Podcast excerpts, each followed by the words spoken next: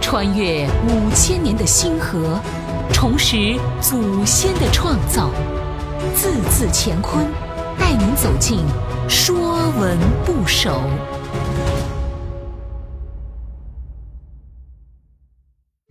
《说文不首》能，能是古熊字。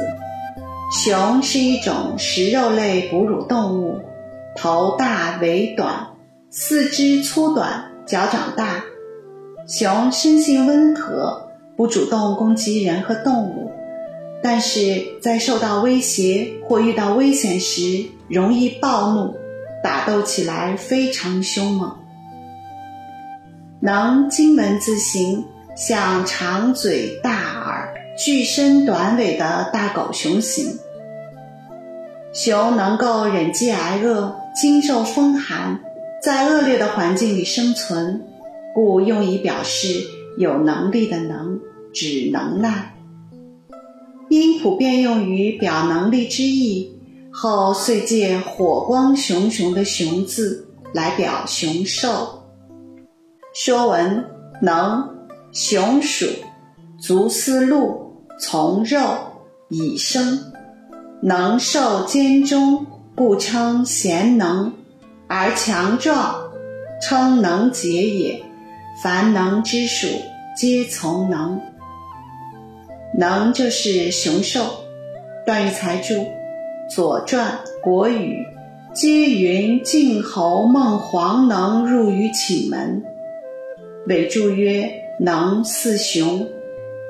凡《左传》《国语》能作雄者，皆浅人所改也。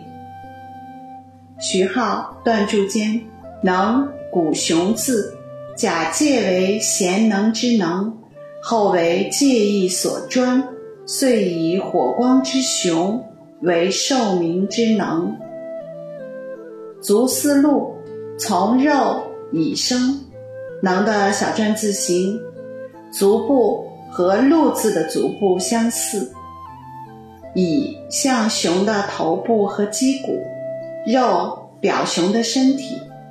饶迥不守丁，此篆象形，以象熊头，肉象熊身，比象熊四足。能受兼中，故称贤能，而强壮。称能解也，能受骨节坚实，引申作贤能之人。段誉才注：贤，古文作谦，谦坚也，而强壮，称能解也。贤能之人，指德才兼备的人。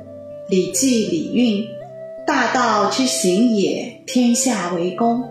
选贤于能，讲信修睦。大国治理，选贤举能，以人为本，以才为重，任人为贤，方为立国之本。唐太宗认为，用人必须以德行学识为本。明太祖对于察举贤才，要求以德行为本，而文艺次之。康熙皇帝更是直言。心术不善，纵有才学何用？因此，国家竞争的本质是人才竞争。战国时期，诸雄并立，谁拥有将相良才，谁就能先发制人，开疆扩土。秦本西僻小国，但其志甚大。秦孝公颁布求贤令。有能出奇迹强秦者，勿且尊官，于之分土，不居一王之尊，求贤才于天下。短短数语，豪气冲天。正是有如此胸怀，秦恢复了穆公时代的大国之相。此后建逐客书。又进一步巩固了秦国的人才开放格局，天下客卿云集咸阳，聚财有道，治国有方，崛起自在情理之中。能也做能量，是度量物质运动的一种物理量，一般解释为物质做功的能力。能的基本类型有位能、动能、热能、电能、光能、化学能和原子能。一种能也可以转化成另一种能。能的大小用功率单位来表示。凡能之属皆从能。以能为元素造出来的字。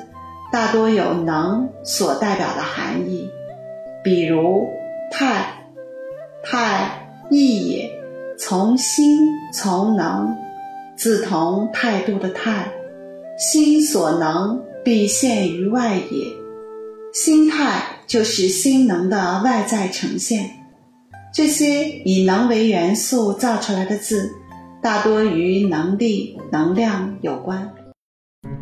本栏目由字字乾坤出品，更多课程内容请关注公众号。